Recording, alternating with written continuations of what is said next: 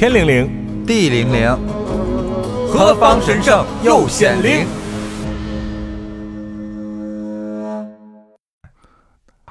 他们重男轻女不是他们个人的选择，是那个时代的选择，好吗？那个时代他都重男轻女，而且不只是父亲们重男轻女，那个时代的母亲们重男轻女，那个时代的姥姥们重男轻女，那个时代的奶奶们更加的重男轻女。对，就是很多人还是有这种封建礼教的思想，尤其是像咱们这种非常传统的山东东北家庭，是的，尤其是家里的老人，你不觉得吗？比如说我们奶奶，你对待我们的爸爸和姑姑，他是完全不一样的。那当然，他对待孙子和孙女，你觉得一样吗？哎，我跟你说啊，我姥姥现在已经九十多岁了，她出生在民国，嗯就是呃解放战争的时候，她已经是一个，她已经结婚了，嗯，他到他历尽中国的百年风雨是吗？对他已经是一个接近百岁的老人了。然后我那些表哥，也就是他的孙子们，嗯生了孩子之后，如果生的是闺女，嗯他都不愿意去看一眼；嗯，如果生的是儿子，他满心欢喜，赶紧抱来跟我瞅一眼。或者把他抬过去都行。对，嗯就是这种东西是刻入他骨血的。包括我姥姥，其实她老了之后更愿意跟着我妈妈一起生活，她觉得跟闺女在一起特别亲，舒服特别舒服随意，但是她却深深的偏爱着她几个儿子，是的，他要把他所有拥有的东西都留给他儿子。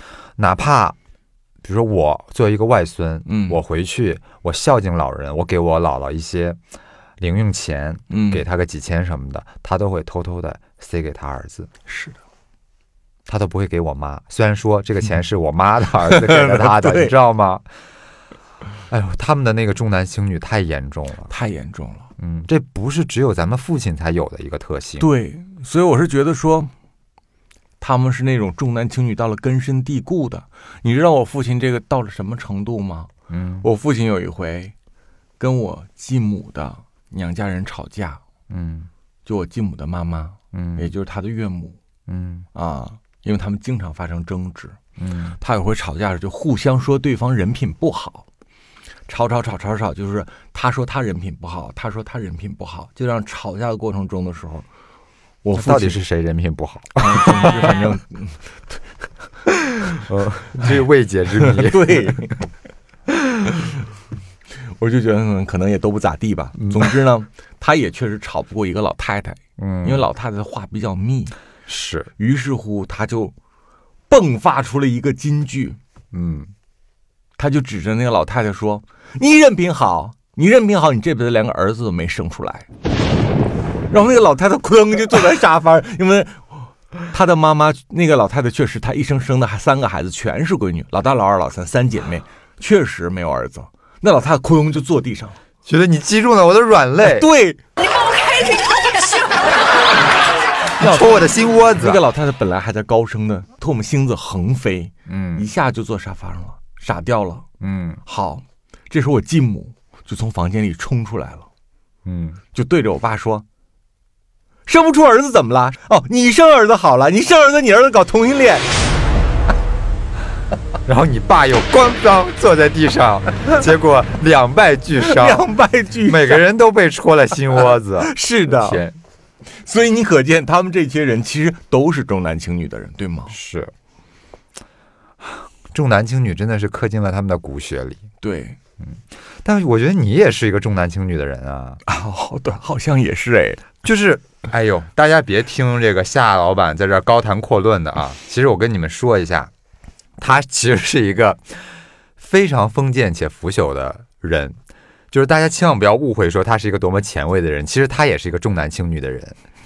就是你是私下不认识他，其实他也是很多封建礼教的思想刻进他的骨血里的。嗯，而且每次去他家的时候，如果你不认识夏荷这个人的话，你走到他家，进入他家，看到他家的装潢陈设，你会觉得说，哎，这家的爷爷还健在吗？这是哪位爷爷的的居所？会有这种感觉，因为他家里面各种古董啊、陶瓷啊、字画呀、中式家具、实木家具啊，各种这种东西，就是你看看着就特别像一个啊，至少是父辈的他们的居所。就没有你们印象中那么前卫，可能你们就觉得他的家可能是非常的现代，嗯，然后非常的有设计感。我的家非常像那些八旗子弟落魄了之后，在外面的寝宫。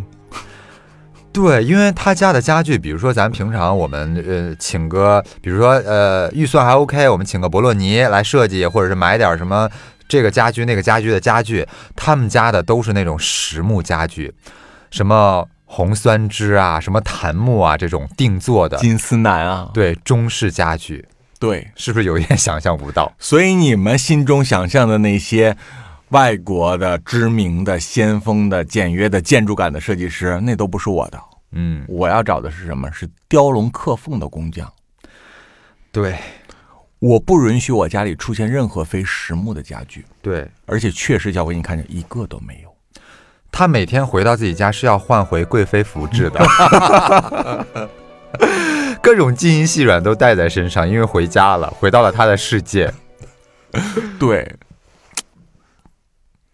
所以我我觉得是让很多人可能无法想象，就是我有一部分的表象是非常离经叛道的，是非常的前卫，对，但是我的这个前卫背后的整个的基底，嗯，哦那不但中国，那是旧中国。是，里面有很多封建礼教的东西。是的，而且是死死的坚守着。那你说这个是不是也是受直男癌父亲的影响？有一部分是，我觉得是这样子啊，就是我们小的时候都会觉得我们跟自己的父母啊，就完全不是一种人嗯，啊，父母好土哦，父母好不懂我呀。对，但是有一天你会发现，你就在延续着他们的曾经，他们身上的很多优点与缺点就在你的血液里面，此刻正在流淌着，你越来越像他们。来，小辉唱一首《长大后我就变成你》。长大后 我就变成了你对，而且这个感觉是年纪越大越明显。你年轻的时候真的觉得我跟父母完完全全是两个世界的人，对我以后长大了千万不要活成他们的这个样子。是的，但是当你逐渐成熟，你三十加，你奔四的时候，你就会觉得说，哎，不经意间，感觉我好像说的这个话是父母当年说的话。小辉，我小的时候，我最喜欢的家具，你知道叫什么牌子吗？叫 IKEA。哦，宜家啊，好，这是很多人年轻的时候喜欢的家具。我上学的时候，我天天逛宜家。哎我也可爱逛宜家了。我不但能逛宜家，我还在宜家吃饭呢。我我我去宜家，我不买东西，我去宜家吃饭，瑞典肉丸儿，是不是？我要去吃肉丸儿，还有那冰淇淋，是的而且我排老么长大队，就为了买四个肉丸加一勺米饭。嗯我当时就想说，如果将来我长大买房子，我就布置的满屋子都是宜家家具。嗯，然后我爸就说：“咱得买实木的呀，那个地板你甭在这买了，因为我爸就是做地板的。”然后呢，我爸说：“我从东北给你运，我那都是实木的。”嗯，我说不铺实木的，我要铺一家那种。我爸说你铺一家的干嘛？一家那是复合板儿。好，然后呢，他那个时候来北京，有时候带我去别的叔叔伯伯家出趟门儿，嗯人家就都是那红木家具。嗯，哎，我爸就跟人家俩人在那摸呀，就哎这玩意儿好哎，哎你这东西好哎，哎你看这越擦越亮啊，就越包越红哎，就就摸着这些实木家具，就这好那好。我说爸，我不喜欢这些家具，我说这些家具好像鬼宅。他说你懂个屁，你那家具是家具吗？你那都三合板压的，嗯，那连个木头都不是。那跟实木的比，确实质量是是是次次的多。但当时我也不懂什么叫质量，我就是觉得看个样子，我觉得白白的、呃简约的多漂亮啊！那红红的搞得屋子里黑洞洞的，那些雕龙刻凤的，我觉得好土气。嗯但是我不知道从哪天开始，我就喜欢那种东西。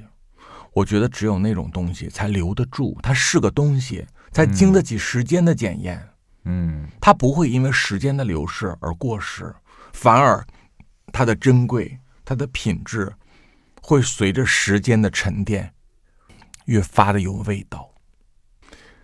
所以，你觉得这个直男审美，他就真的应该一竿子打死吗？我觉得也不应该吧。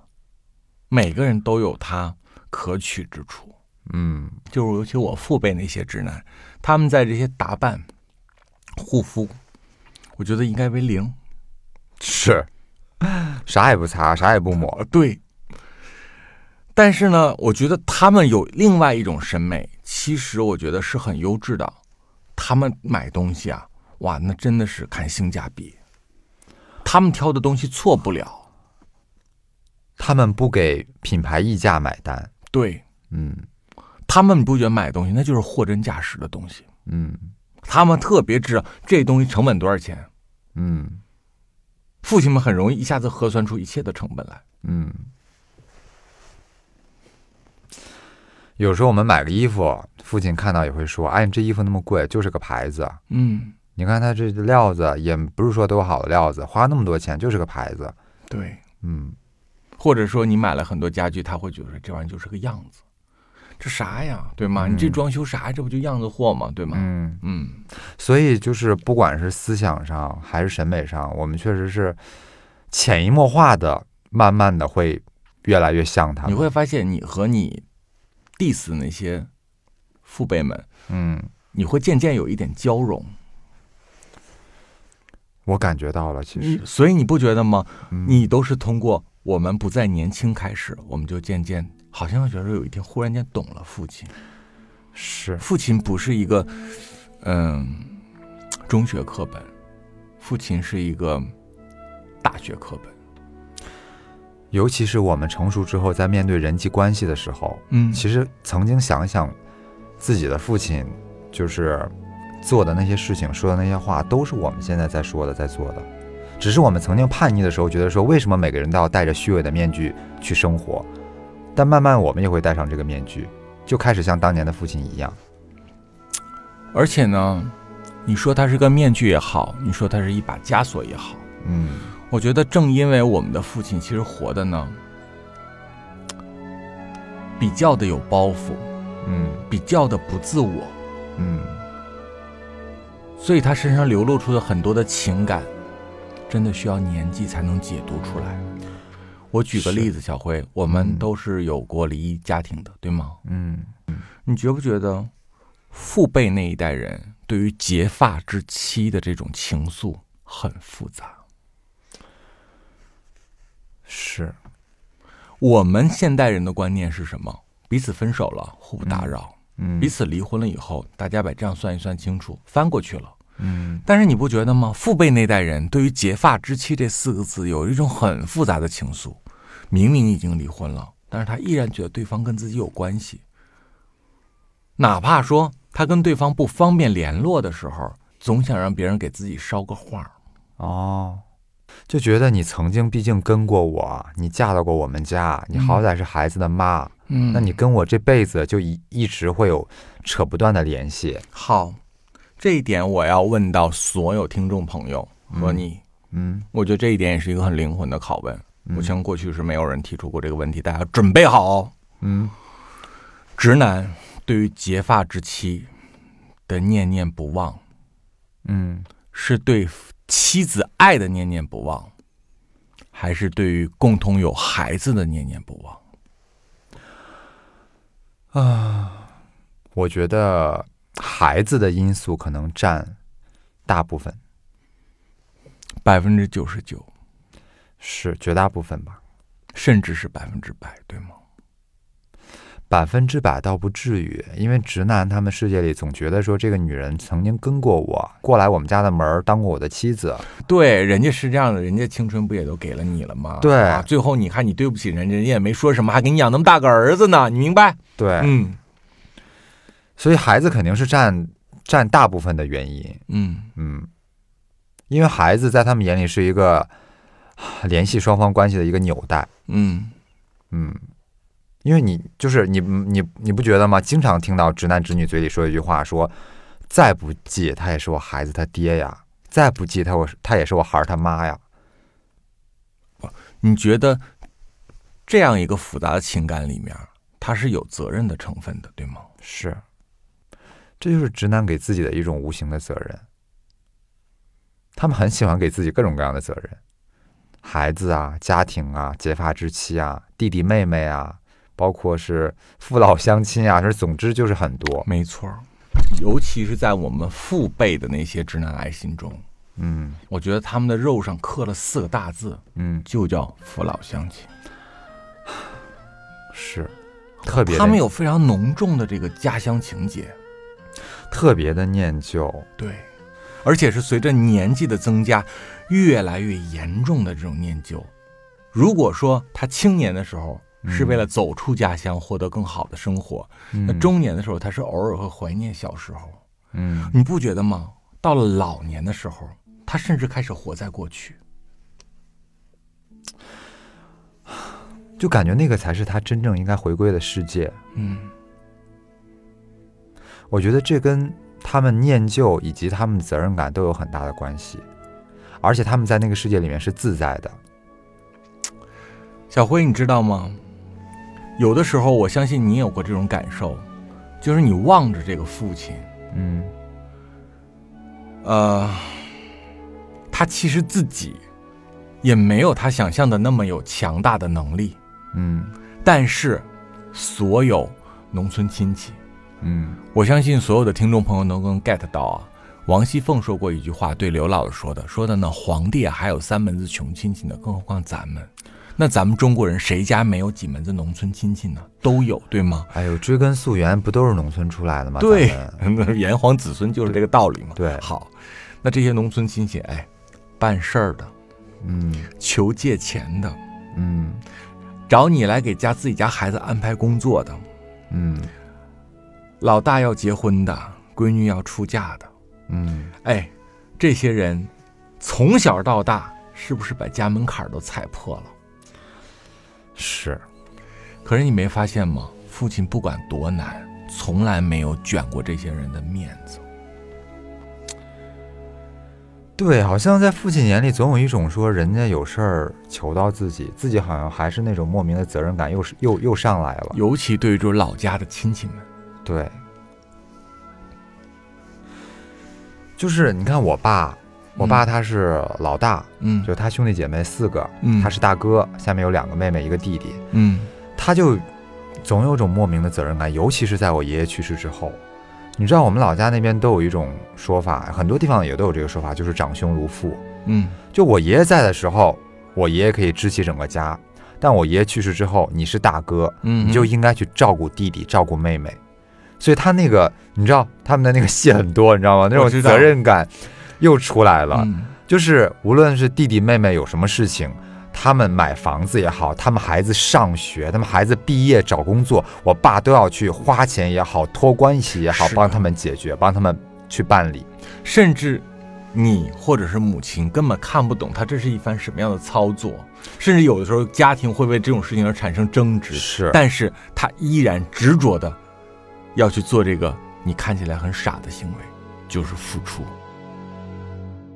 而且是做这种肉包子打狗一去不回头的付出，哎呦，肉包子打狗这句话是我妈常说的，太形象了。我妈老说这句话，肉包子打狗一场空，有去无回。对，但是每次就是你用类似这样的言语去说我爸的时候，他都非常的不高兴。我为什么不能对我弟弟妹妹好？我是大哥呀，我是大哥，我就应该这样啊。而且他很反对自己的老婆或自己的小孩瞧不起自己老家的人。是，是这样啊，你爸呢是老大，我爸是他们家里最小的。嗯嗯，他呢，就是他的一生呢，就是代表了中国很多人的一生。嗯出生在一个农村家庭，嗯然后呢，他的母亲十二岁的时候病逝了，哦。然后他父亲呢下放了，哦。于是乎呢，他就没人管。那年他十二，嗯。你说说大吧，十二还是个孩子；说小吧，这十二的孩子呢，也啥都懂了，嗯。非常难以安置的一个年纪。嗯。于是乎呢，他就上他大哥家去。他大哥呢比他大十几岁就结婚，然后有个大嫂，但是大哥孩子也多，然后大嫂身体又不好，又得吃药，所以呢，他去了他大哥家，还经常跟他大哥家的孩子打架，因为他跟大哥家的孩子反正年纪比较接近嗯。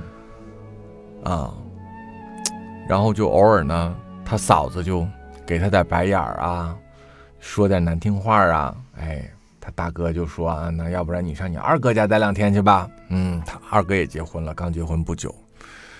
然后呢，他可能二嫂呢，就是有时候对他比较的刻薄一些，嗯。而且有点小气。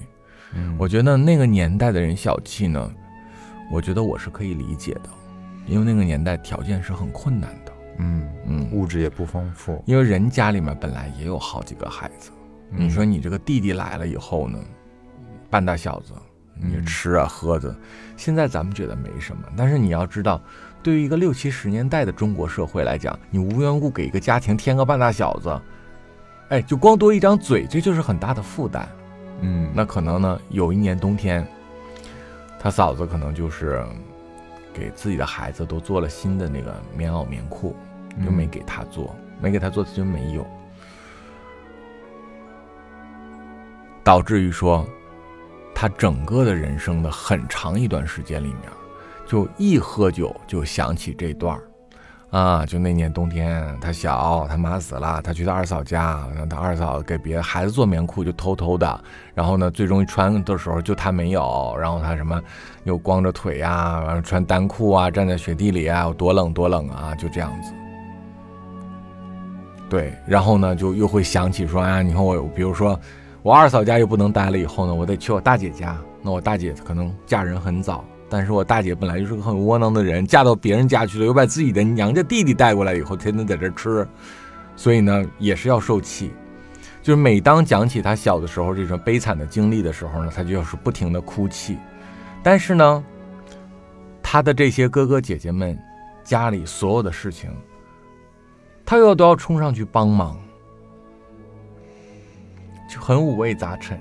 就他一边要吐槽说 我的嫂子不好，比如说做肉嗯就是藏起来了，嗯。对，就比如他出去玩了，或者他上学去了，嗯。他上学去以后，他就说：“那我嫂子，我回家以后，我就闻到这屋子里有那个炖肉的味道，嗯。可是我就找不到，找不到。后来我就，比如说我打听了，人家说，在我回来之前，我嫂子就领着他说：你们赶紧吃，别让他看到，或者就藏起来了，等等诸如此类的。他每到讲到这样的伤心故事的时候呢，就一边喝酒一边的哭泣，啊，但是过一会儿呢，哎，他的这些直男外女们，他的哥哥嫂子们再来求他帮忙，他依旧是要头拱地的去帮助。哎，他再喝酒，他有另外一番台词。嗯哎呀，我小的时候啊，要不是你大爷呀，我真的我都不能出来，我混不出来。我当初是这样子，你大爷家条件也不好，不管怎么不好，你看也把我供到高中了。我要高中，我不高中，我能参加工作吗？我要不参加工作，我今天能做这样吗？对吗？那我可能我要从小不念书，我在农村我都出不来，嗯明白？所以你知道，他很喜欢沉浸在这种东西里面，然后去感恩岁月。并且感慨着，是这样子。我觉得人有自私的欲望，嗯人也有无私的欲望。嗯就像人有快乐的欲望，人其实是有悲伤的欲望的嗯啊，两者必须是并存的。嗯我觉得被人需要，有的时候是他们一种很大的成就感，那你不也一样吗？好像是。你不是也是一个特别被人需要的人吗？而且你喜欢操百家心。对我很我我我以前不意识不到，后来我发现其实我蛮 enjoy 在一起这件事情上的。对，夏荷呢也是一个特别热情的人，就是身边朋友谁有什么事儿，当然了，就是相对来说的大事儿，什么至少也得是个买车买房，或者是工作呀，这这什么人生方向啊、事业什么的，都得找他去倾诉。然后呢，他还特别乐意给身边所有人去支招，去那个跟大家指引一些方向，对然后去操这些百家心，谁的事儿都得操点心。对，我要带领着大家走人生路。对，包括我在北京，就是当年买房子的时候，其实我当年也一开始没有要买房的计划，也是他那那时候他离我住的还挺远的，你不知道就觉得他又有提成了，就那个那个地产商可能跟他又有什么勾当一样，嗯就天天开车跑到我家，然后来给我画北京地图。然后就说小辉，我跟你说，啊你现在一定要买房子。我跟你说，这个是北京的什么区，这个是北京的什么区，我们为什么要选择这个区？为什么不选择那个区？天天给我画地图，在我家没错儿。就画了好多天地图，然后就带我来。然后你也感受到我记忆力之惊人。对，就是哪个这个地方哪个区，那个地方什么路，他全都记得。这个地方有个什么桥，他都知道。对，而且北京是一个硕大的城市，嗯，而且在北京，很多人，包括你，这么多年你都开导航，你没发现我从来不用导航？他可烦人了，知道吗？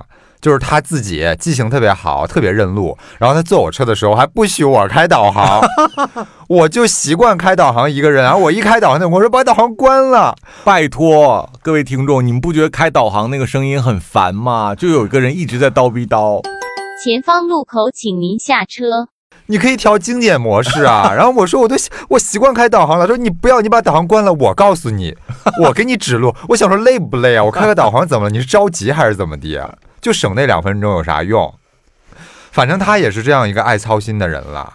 就身边是朋友们也习惯性的去信任他，有什么事情也愿意去问他，去咨询他。对，但是我也确实高瞻远瞩，好吗？啊、就我所引领的事情，目前来看是全部中标的。是，所以你看，其实这无形当中也是跟你父亲特别相似的一个地方。对，我觉得这是一个他们那一代人留给我们一个最好的一种品质。嗯我是这样子，我最引以为傲的事情就是告诉别人，我从小到大，只要我说想要的东西，我父亲从来没有说过不买二字。嗯他要么就立刻给你买，要么就是过两天给你买。总之，你说出来的东西全部是买买买。所以就形成了一种说，我也想做一个这样的人。而且我觉得人与人之间还能帮助别人点什么呢？嗯我觉得这是举手之劳。我但是很多人却把这个东西算得很重要。那我，所以我跟他们三观很不一致。我们身边是有很多人的，年纪一大把，给人家小鲜肉花个十万八万的，哇家伙，磨到三年，哎，是甚至啊一毛不拔，一毛不拔还问人家小鲜肉为什么？凭什么？嗯，哎，你耍什么臭流氓？怎么那么不要脸呢？我觉得就是没活明白，对呀、那种就是没活明白。我觉得年纪大了，你面对这些事情的时候，还是看通透一点，别管你是直的还是弯的，其实都一回事儿。别管你是男的女的，嗯你想找年轻的，你就做好了花钱的准备，对吗？你别跟人家年轻人狗扯羊皮的，最后还在那块儿，咱们 A A 制。还得必须让人家年轻的发自内心的对你是真爱。我觉得自他他是给自己设置了一个玛丽苏剧情。对，我觉得那样的人就是说，他他根本就没有搞清楚自己是谁。嗯我跟你说，常晓辉是这样子，人们有一个误区，就觉得嗯真爱他就是不图啥，嗯，不是的，真爱他也图。人与人之间，他必有一图。是，常晓辉，我少年的时候爱着另外一个少年，我说我什么也不图，你图不图他也爱你吧，肯定图不图啊？肯定图啊。这就叫回报，你需要回报。你对别人付出的爱，你希望别人也给你同样的爱，甚至是更多的爱，你才能够平衡。我觉得这个世界所有的人际关系其实都是有所图的，虽然这样说出来感觉比较功利，但其实事实就是这样。每个人都是有所图的，嗯，他也有一丁点儿感情色彩。嗯，这种感情色彩是建立什么？有一个人宠他，嗯有一个人疼他，有一个人无限的纵容和满足他，然后他觉得这种感觉非常舒服，嗯于是乎他对你产生了很多的依赖。这种依赖久而久之也有一丝爱。对，就是这么回事儿哦。你以为说他看见你之后天雷勾地火呢？图你什么呀？图你年纪大，图你不洗澡。对，所以我觉得咱咱算是活得挺通透了，对明白了。而且是这样，我大方这事儿啊，嗯我觉得我是有基因的。小辉，嗯我当年从老家被我父亲送到外地来读书的时候，我嗯非常清楚的记得，我那天收拾行李，嗯。收拾行李的时候呢，我就往行李装一些什么那个年代的一些什么，就是什么海飞丝啊、啊，力士、沐浴露啊，就这些生活用品，品啊对，就都是这个这个长辈们给我准备的。嗯。然后我就往箱子里装这些东西的时候呢，我父亲就说了一句话，嗯。他说呢，到了外面之后啊，都是过集体的生活，嗯。人家同宿舍的人嗯用点你的东西，你可千万不许心疼，别小家子气。人家要用就拿出来，大家一块儿用。哎，我觉得真的，父亲有时候这些不经意的言论，真的会影响自己很深刻。我记得我当年刚来北京的时候，嗯那时候我也才十六岁，嗯我爸交代我的也是类似的话。嗯我爸就跟我说，出门出门在外，别怕吃亏。嗯，说人人都怕吃亏，那还怎么交朋友啊？是。嗯，所以我觉得，嗯，我们其实很幸运。其实我们无形之间受到很多他们的影响。对，我觉得他给我们灌输的这个观念，其实是一种人格里面特别宝贵的品质。嗯，哎，你就说咱现在动不动老爱请人吃饭，是不是也跟这有关？哎，小辉，咱俩请人吃不吃饭呢，还真跟有多少钱没啥关系。是咱俩请人吃饭，那是历史的老传统了，简直。咱俩就当年刚认识那会儿，再穷再没钱的时候，也是抢着买单的。我跟你说，我俩人生的爱好就是请客。当然他请的比我更多。对我们俩就喜欢请客，明白？就是小有小请，大有大请。嗯啊，从小到大就喜欢请客，小的时候就喜欢请同学喝汽水儿。对，是的，就是有点钱，赶紧整一顿 KTV。年轻的时候，整一顿 KTV，整一顿鬼街。对，对，而且就我们俩一起出去，当然我们俩因为太熟了，实在，所以我们俩就无所谓了，就是谁买谁谁不买的。然后跟别人出去，真的就是每次都抢着买单。咱们能抢着买单，绝对不让人家买单。而且啊，有的时候确实是人家的局，嗯，人家局如果有的人招待的确实不错，嗯咱们回来还问说，哎，昨天晚上他那顿花多少钱？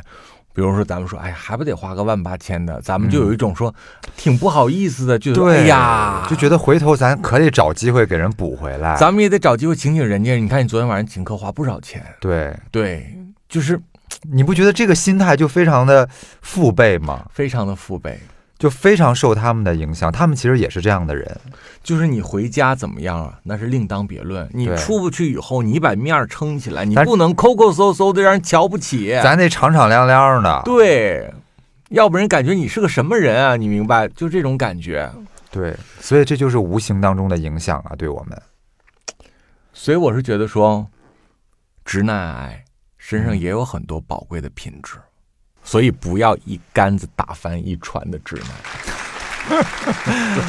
我们真的是为直男而鸣冤。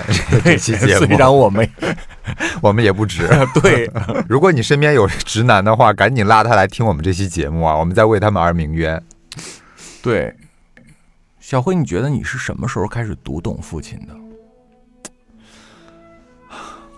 我觉得是一个过程吧，嗯，好像没有说是哪个时刻开始读懂他的，就是一个过程。因为我觉得父亲他是跟母亲不一样，你不觉得吗？他因为母亲的情感比较外放对，嗯，然后父亲是不善于表达的，他很多沟通都不善于跟你跟你跟你交流。他都用一种行动，而且那个行动可能在当下你看不懂他的用意是什么。而且母亲如果她有什么脆弱的一面，她会在你面前痛哭流涕，嗯哭哭泣泣的。但是父亲他尽量会避免在你面前把脆弱的一面表现出来，是的，他总是表现出一副说父亲像一座大山一样，永远是你的靠山。我记得印象特别清楚的一点是，就是嗯，我爷爷刚去世的时候，然后我爸是长子嘛，嗯，然后而且我爸是他们兄弟姐妹几个里面条件最好的一个，嗯哼，所以他肯定就是去张罗这个丧事儿。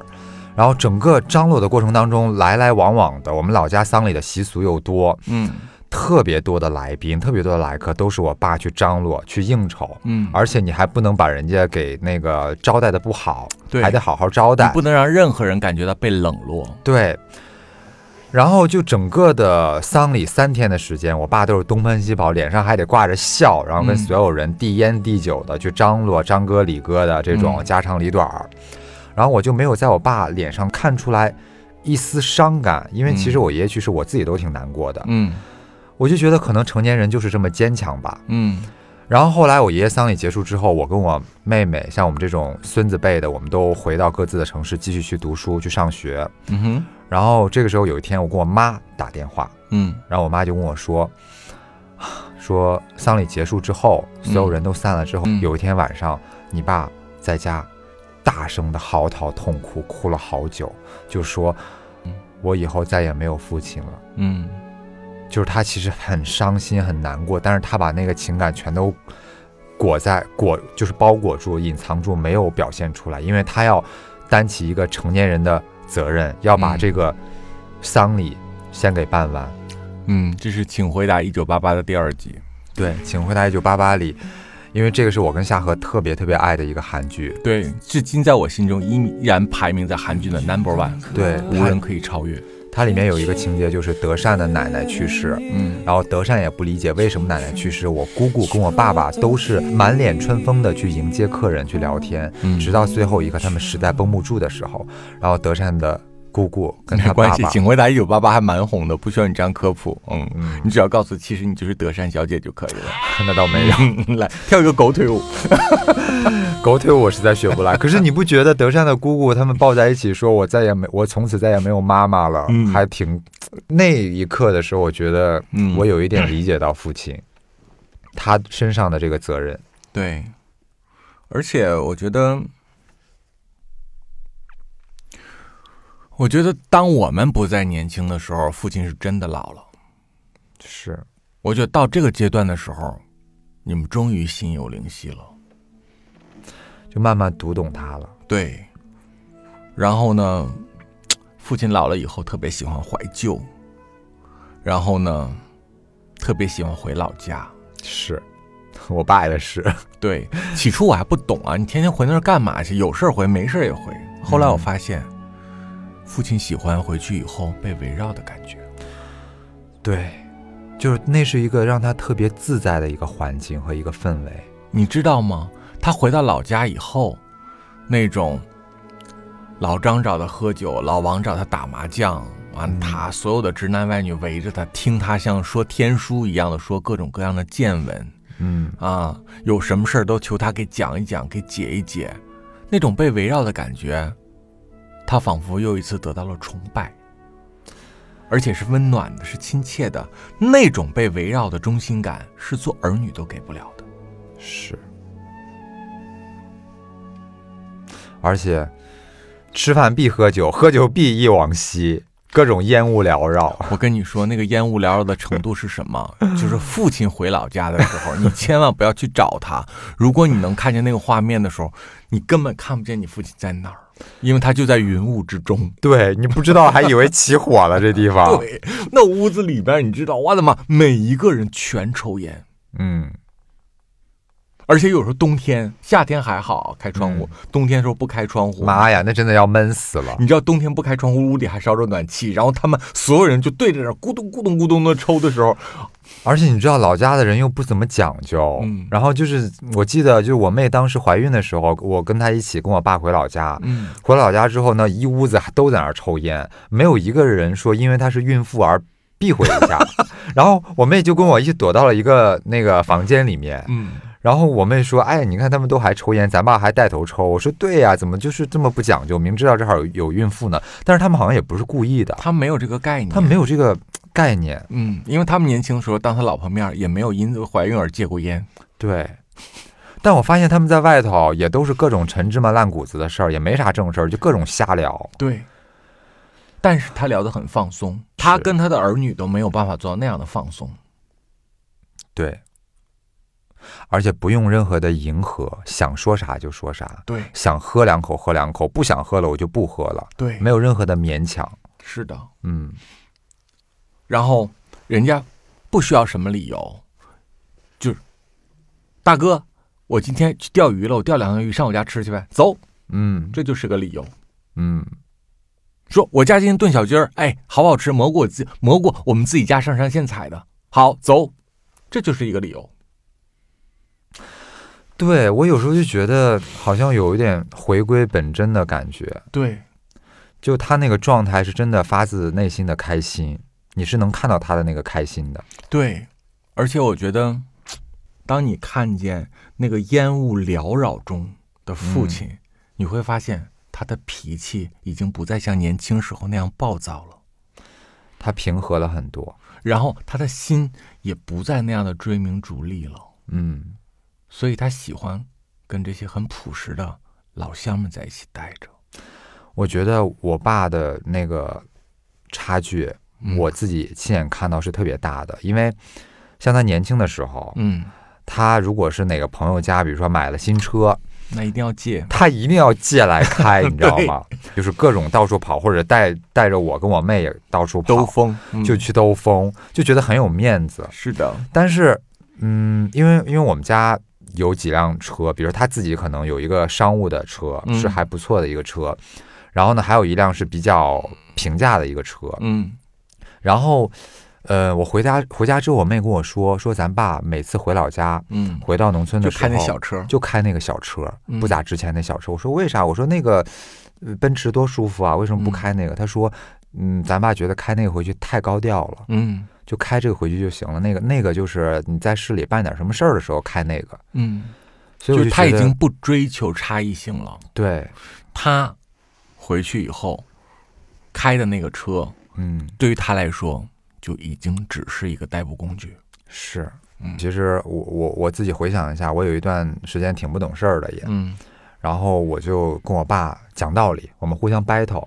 嗯，刚毕业那两年，然后嗯挺虚荣、虚荣心的那两年，嗯刚飘起来，刚飘起来，总觉得跟老家格格不入的时候，嗯然后我就自己洋气了。对嗯我就跟我爸说：“我说爸，人啊都是往高处走的，你嗯能不能再交点新朋友，交点高格局的新朋友，而不是天天想着回农村跟他们在一起，各种吃饭喝酒，聊那么多没有营养的话。你天天这样，你能得到什么呢？你人生能有什么成长和进步呢？”啊，好自以为是的对吧。对，然后我爸其实年纪大了之后，很少再跟我特别，呃，生气高亢的去跟我讲话了。嗯然后那次他就非常的生气，他就用用吼的方式跟我说，说我就特别看不惯你这样，你瞧不起瞧不起农村人，农村人怎么了？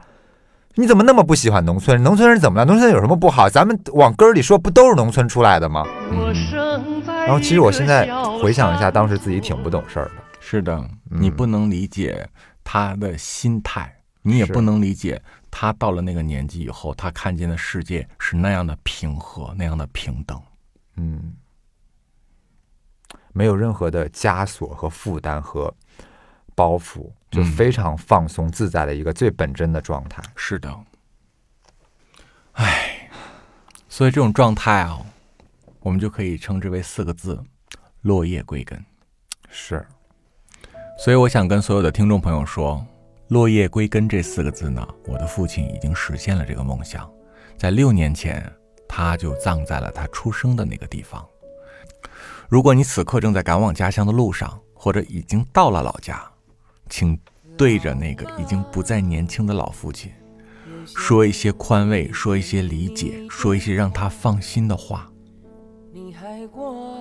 也许他不会回馈给你什么激烈的语言，但是他的内心一定会为你骄傲。